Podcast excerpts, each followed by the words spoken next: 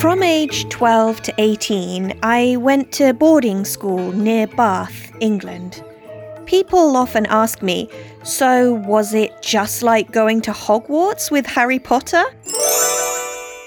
In some ways, yes.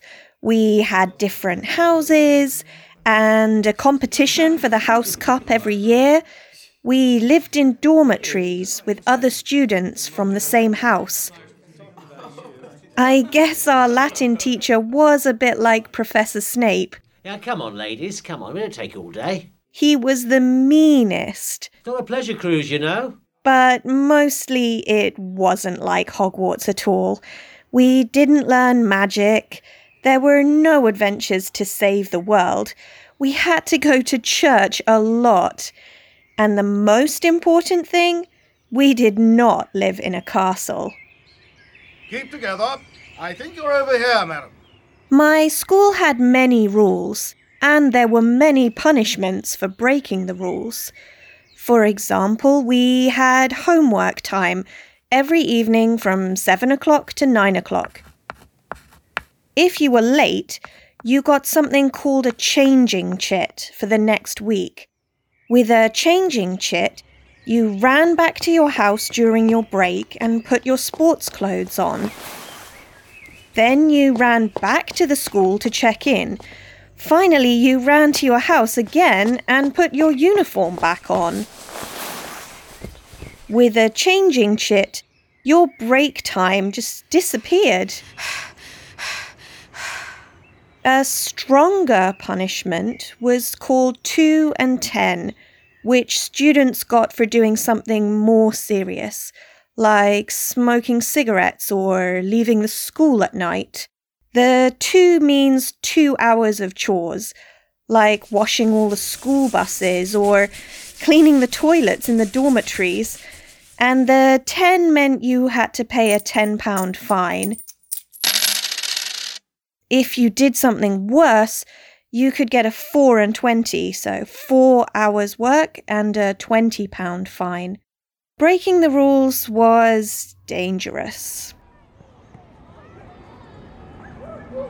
You probably think we never did anything bad because of all the punishments, but that's not 100% true. In my last year, my three closest friends, uh, Cordelia, Francesca, Henrietta, and I decided to sneak out. We wanted to go to the pub. Now, we were only 17 and could not legally drink alcohol, but we knew the best place a pub called the Wheat Sheaf. It was very popular with students, and we knew that they would serve us drinks. After everyone went to sleep, we climbed out of a window in the laundry room, quieter than mice. We walked to the nearby road, we waited for a car, and then hitchhiked into town.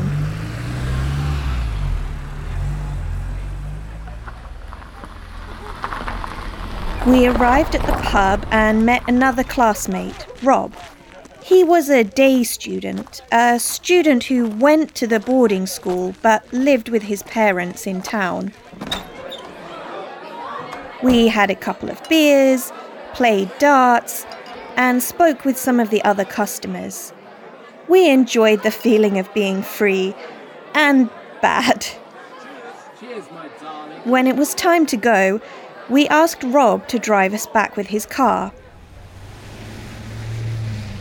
Rob brought us back, but the hardest part was to sneak back in. We knew the Latin teacher was on patrol that evening. He gave the worst punishments. Henrietta said, What will he do to us for sneaking out, for going to a pub, for drinking alcohol? He will kick us out. we had to be so quiet. The quietest. this is not so easy after a couple of drinks. We walked super softly back to the laundry room window. We jumped at the smallest sounds on the way. When we got there, Henrietta tried to open the window, but it didn't move. Was it locked? We all tried together and pushed harder.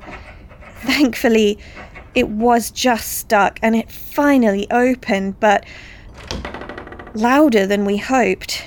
We stopped and listened for a minute, but didn't hear anything. We all climbed inside and went back to our rooms. Our adventure was successful. We felt like the coolest kids in school. And we didn't even need magic like Harry Potter.